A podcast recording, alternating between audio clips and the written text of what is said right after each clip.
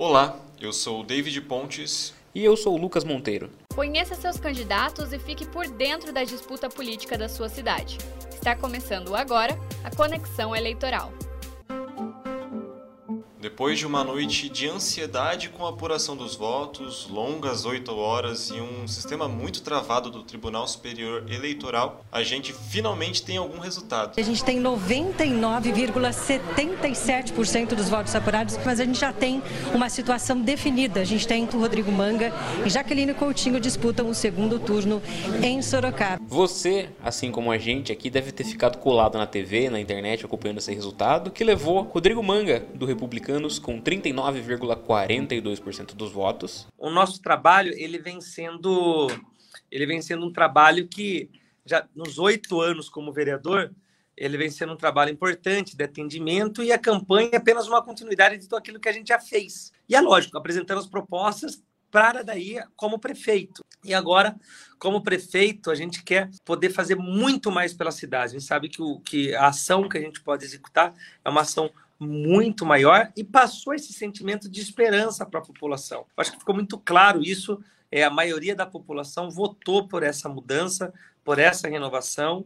É, 40% da população optou isso. E no segundo turno não será diferente. Vou, é, quero trabalhar, quero conversar com os eleitores do Raul Marcelo, da Maria Lúcia, do Renan Santos, do Carlos Pepper, do Flaviano, pessoas que venham conhecer o nosso trabalho e saber que o nosso trabalho é um trabalho sério em favor da população. Contra Jaqueline Coutinho, do PSL, com 16,69% dos votos ao segundo turno. Sim, agora o segundo turno é um outro momento do pleito eleitoral, né? da, da campanha eleitoral. É, tem novas estratégias, articulações devem ser feitas dentro da dinâmica normal é, do segundo turno. Nós vamos tentar dormir um pouco, descansar um pouco essa madrugada, que já é uma 1h25 do dia 16, e a partir de amanhã estaremos nos reunindo com a nossa equipe para a gente alinhar como serão os próximos passos dessa campanha. E repito, é, não é uma campanha de convencimento, é uma campanha de demonstração é, de um, um, plano de governo com propostas firmes, com propostas que podem ser realizadas, não são propostas aventureiras. O terceiro colocado na disputa, Raul Marcelo do PSOL, que teve 15,87% dos votos, já deu seu recado sobre sua preferência para essa nova etapa em relação ao segundo turno, pessoal, as duas, as duas candidaturas são do campo do Bolsonaro. Nós vamos conversar, porque vocês sabem, eu não faço política do ponto de vista individual, eu faço política do ponto de vista coletivo, mas é uma situação triste, né? Que o interior de São Paulo ainda não tem entendido o que significa o bolsonarismo para o Brasil e para a nossa sociedade. Então, mas enfim, não vou dar nenhum pronunciamento agora em relação ao segundo turno. Da minha parte, né, é muito difícil estar no palanque de um dos dois. Então, nós temos que ter responsável, é, distribuir as responsabilidades por essa tragédia política em Sorocaba de ter dois candidatos, um que vai defender escola militar, que é a Jaqueline, e o outro que vai defender vender feijão mágico para combater o coronavírus. De fato, é isso que nós temos para escolher. E Maria Lúcia, quadro histórico do PSDB aqui em Sorocaba, protagonizou um vexame histórico para o partido na cidade. Ficou apenas em quarto lugar com 15,47% dos votos. Surpresa no cenário foi o novato, Dr. Leandro, do Democratas, ficar em quinto lugar, na frente de figuras como Flaviano Lima, do Avante, e o do vereador e candidato do PDT, Renan Santos, que ficou com 3,38% 8% dos votos. E a disputa agora segue por mais 14 dias e nós vamos ter muito tempo para falar sobre Jaqueline, Manga e as propostas deles, além do futuro da cidade pós-pandemia. Isso só pode ocorrer por conta da disputa ao executivo ter segundo turno. Diferentemente do legislativo, outro poder que não permite a decisão em outra rodada, definiu nossos representantes até 2024 neste domingo mesmo. Já na Câmara Municipal, a renovação foi bem pouco. 11 dos atuais vereadores foram reeleitos eleitos, que representa apenas 45% de renovação no legislativo. Entre eles, Vitão do Cachorrão foi o mais votado na eleição com um total de 7.754 votos. Então, a lista dos reeleitos segue com Vitão do Cachorrão, do Republicanos, com Yara Bernardi, do PT, Pericles Regis e Fernando Dini, do MDB, Fernanda Garcia, do PSOL, João Donizete, do PSDB, Silvano Júnior, também do Republicanos, Hélio Brasileiro, do PSDB, o pastor Luiz Santos, do Republicanos, Fausto Pérez, do Podemos e Francisco França, do PT. Cristiano Passos, do Republicanos, Fábio Simoa, do Republicanos também, Vinícius Ait, do PRTB, Rodrigo do Treviso, do PSL, Ítalo Moreira, do PSC, Dilan Dantas, do PSC também, Cícero João, do PTB, Salatiel Regisel, do PDT e Cláudio do Sorocaba 1, que retorna ao Legislativo após quatro anos de ausência, são as novidades em 2021. Da atual legislatura na Câmara, Renan Santos, que estava como vereador, não concorreu à reeleição, pois era candidato a prefeito. O mesmo aconteceu com Rodrigo Manga, que está no segundo turno. Assim como o vereador Anselmo Neto, que estava como candidato a vice na chapa da candidata Maria Lúcia. Já Hudson Pessini, Pastor Apolo, Engenheiro Martinez, Marinho Marte e Vanderlei Diogo não foram reeleitos, e o vereador Irineu Toledo nem disputou o pleito. Dentre os partidos, os que possuem maior bancada no legislativo são republicanos, com cinco cadeiras, já o MDB, PSDB, PT e PSC estão com duas cadeiras cada, seguido por PDT, PSOL, Podemos, PRTB, PL, PTB e PSL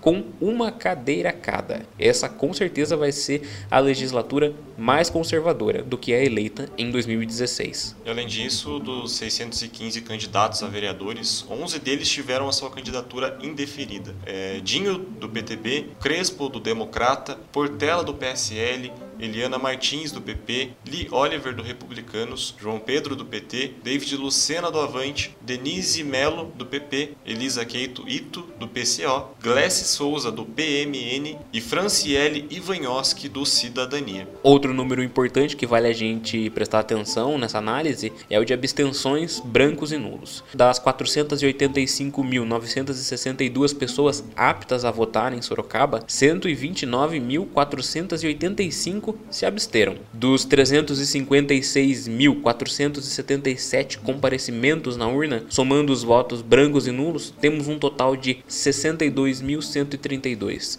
ou seja, quase 200 mil eleitores não deram seus votos para nenhum dos candidatos. Só para fazer uma comparação com 2016, na ocasião Sorocaba teve 98.236 abstenções, um total de 21,43%. Já em 2020, esse número saltou para 43% e a tendência é de que ele cresça ainda mais no segundo turno. Após a derrota, apenas Raul Marcelo se manifestou no final da noite de domingo. Nós já mostramos um trecho da fala dele aqui. Os demais candidatos preferiram se manifestar hoje pela manhã.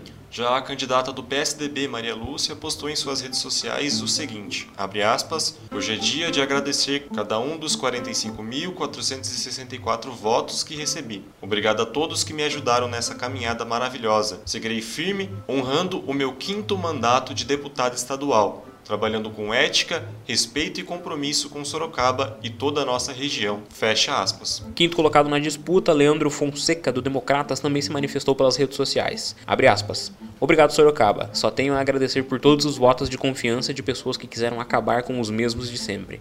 Mesmo sem dinheiro público e com estrutura reduzida, a velha política viu que muitas pessoas querem mudança. Nosso trabalho pela renovação não acabou. Estamos apenas começando a mudança. Fecha aspas. Já Renan Santos, do PDT, disse o seguinte, abre aspas. Quero agradecer cada sorocabano e sorocabana que apostou em mim para um futuro melhor em nossa cidade.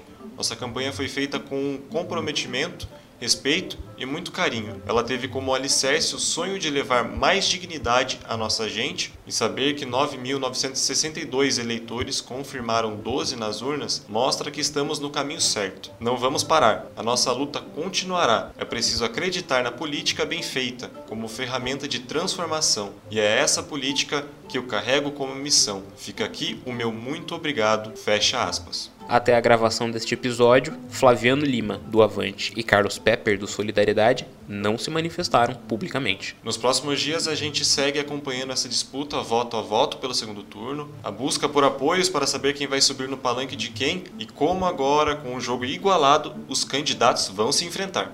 O que mais você precisa saber sobre a corrida eleitoral? Em algumas capitais, a situação já foi definida logo no primeiro turno. Belo Horizonte, por exemplo, reelegeu o atual prefeito, Alexandre Calil, do PSD, com 63,36% dos votos. Durante o discurso da vitória, Calil foi questionado sobre sair candidato a governador de Minas Gerais em 2022. O prefeito respondeu da seguinte maneira: Eu não fiz compromisso nenhum com ninguém. Eu não faço compromisso nem de construir viaduto ligando o senhor ao Belvedere, e muito menos que eu vou ficar dois ou quatro anos. Eu não sento numa cadeira pensando em outra, né? Então, esse tipo de pergunta depois que está eleito é muito fácil fazer. Né? Não a fizeram durante a campanha, eu garanto que quando eu sentei no Atlético eu não pensei em prefeitura e quando eu sentei na prefeitura eu não pensei em governo de Minas. Agora eu não faço compromisso com ninguém, eu não faço compromisso nem de uma poda de árvore. Mas nós vamos fazer o que for preciso, o que for melhor para Belo Horizonte. Isso eu garanto para todos.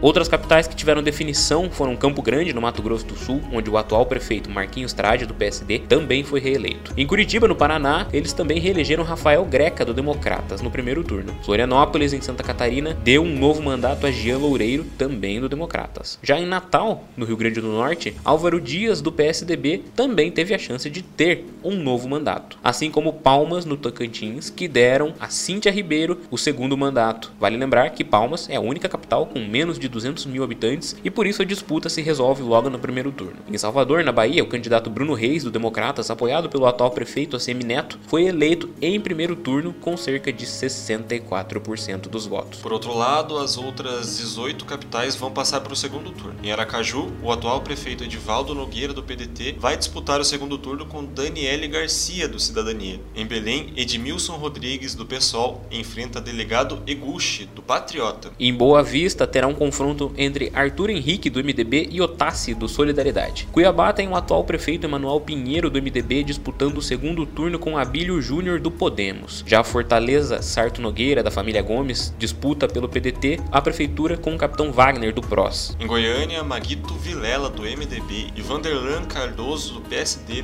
vão disputar o segundo turno. Já em João Pessoa terá uma disputa entre Cícero Lucena, que é do Progressistas, e Nilvan Ferreira, que é do MDB. Já em Maceió, a haverá segundo turno entre Alfredo Gaspar de Mendonça, do MDB, e JHC, do PSB. Em Manaus, Amazonino Mendes, do Podemos, vai disputar o segundo turno contra David Almeida, do Avante. Porto Velho, o atual prefeito Hildon Chaves, do PSDB, disputa o segundo turno com Cristiane Lopes, do PP. Já em Rio Branco, no Acre, Socorro Neri, do PSB, atual prefeita, disputa o segundo turno contra Tião Bocalon, do PP. Em São Luís, Eduardo Braide, do Podemos, e Duarte Júnior, do Republicanos vão disputar o segundo turno. Teresina, Dr. Pessoa, do MDB, e Kleber Montezuma, do PSDB, estão na disputa. E Vitória, no Espírito Santo, conta com o delegado Pasolini, do Republicanos, e João Kozer, do PT, para o segundo turno. Porto Alegre teve uma reviravolta. Terá Sebastião Melo, do MDB, e Manuela Dávila, do PCdoB, no segundo turno. Em Recife, os primos João Campos, do PSB, e Marília Reis, do PT, disputam o segundo turno. Agora, no Rio de Janeiro, Marcelo Crivella, do Republicanos, que é o atual prefeito, vai disputar o segundo turno com Eduardo Paes, do Democrata.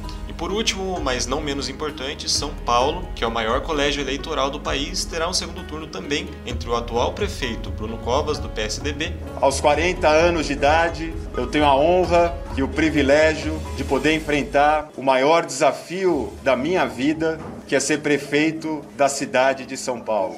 Me sinto preparado e tenho a convicção que, da mesma forma que ganhamos no primeiro turno, vamos ganhar também no segundo turno. São Paulo quer eleger um prefeito. São Paulo não quer eleger ninguém que seja anti, ninguém que seja totalitarista, ninguém que seja radical. Contra Guilherme Boulos, do PSOL. Nesse primeiro turno, nós vencemos o Bolsonaro. Vencemos o projeto de ódio, de atraso e de mentira que tentou se enraizar na cidade de São Paulo. Agora, no segundo turno, nós vamos vencer o João Dória.